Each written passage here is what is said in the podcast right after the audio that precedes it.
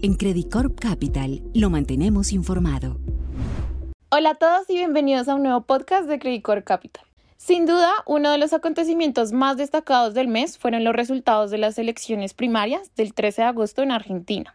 Aunque gran parte del mercado se mostró sorprendido, nuestra cobertura de esta economía ha mantenido una consistencia al señalar que el deterioro en las condiciones económicas de este país ha contribuido a que el discurso crítico de Javier Milei haya ganado adeptos. Y ello ha resultado en que Milei liderara las PASO con 30% de los votos.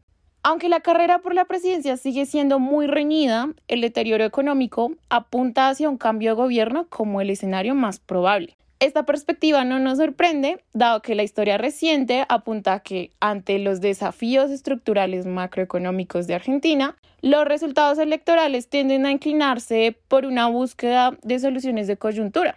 ¿Cómo ha reaccionado el mercado después de los resultados? Básicamente, desde la semana pasada, el sentimiento del mercado se ha dividido entre la incertidumbre que genera un nuevo candidato con ideas disruptivas y las acciones temporales que han tomado las autoridades para evitar que la situación económica empeore a un ritmo sin frenos. Aunque la reacción actual dista mucho del observado en 2019, la incertidumbre se ha reflejado en las cotizaciones mixtas de los bonos soberanos en dólares, lo que ha llevado a un avance en los dólares paralelos. Sin embargo, desde el cierre de la semana pasada, han logrado recuperar su terreno y cerraron en una zona positiva ayer. Es importante mencionar que el rápido incremento que se observó del dólar oficial y libre coincidió con la decisión del Banco Central de evaluar la moneda en alrededor del 22% hasta 350 pesos por dólar.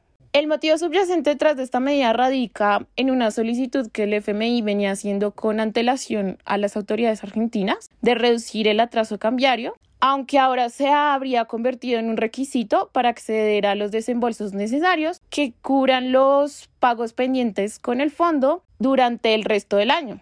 A pesar de que las autoridades afirmaron que mantendrían el tipo de cambio en 350 pesos por dólar, interpretamos que esta decisión brinda una ventana de oportunidad al ministro candidato Sergio Massa para tener una posibilidad en las elecciones de octubre. Sin embargo, el tipo de cambio en octubre estaría más atrasado que antes de la paso, lo que ejercerá una presión importante eh, sobre los ajustes que deberá hacer la próxima administración. De hecho, los futuros del dólar apuntan a que el tipo de cambio podría llegar a 692 pesos por dólar a finales de, de 2023 y esto equivale a una devaluación de aproximadamente el 49%. Ahora bien, los mercados estarán atentos a si el gobierno finalmente recibirá el desembolso por 7.500 millones de dólares del FMI y si bien estos nuevos fondos cubrirían los vencimientos pendientes con el FMI, hay que tener en cuenta que el país aún enfrenta pagos a otros organismos internacionales y además de eso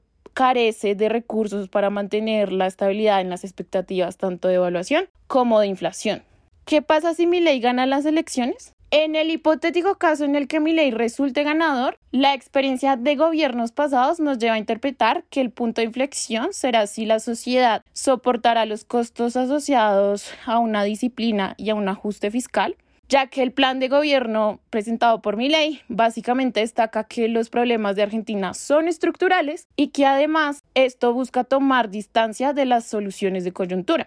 Inferimos que si Milei asume el cargo de presidente en diciembre, enfrentará un panorama desafiante, marcado por la incertidumbre liderada por la elevada inflación y por las deterioradas expectativas de evaluación. Estas derivadas del constante aplazamiento por parte de las autoridades de turno de realizar los ajustes estructurales que necesita la economía. Además, Milei deberá renegociar el acuerdo con el FMI tan pronto asuma sus responsabilidades, lo que podría brindar cierta estabilidad a los mercados. Por último y no menos importante, probablemente mi ley no contaría con mayorías en el Congreso y la implementación de sus iniciativas no sería fácil. De esta manera, una victoria de mi ley podría generar cierto optimismo inicial, pero ante el reconocimiento de que los desafíos son enormes, es de esperar que la incertidumbre permanezca siendo alta y el potencial ajuste termine siendo muy gradual. Además, habrá que ver si la población y el establecimiento político estarían dispuestos a respaldar medidas que en algunos casos pueden ser consideradas como radicales. Gracias y los esperamos en un próximo podcast.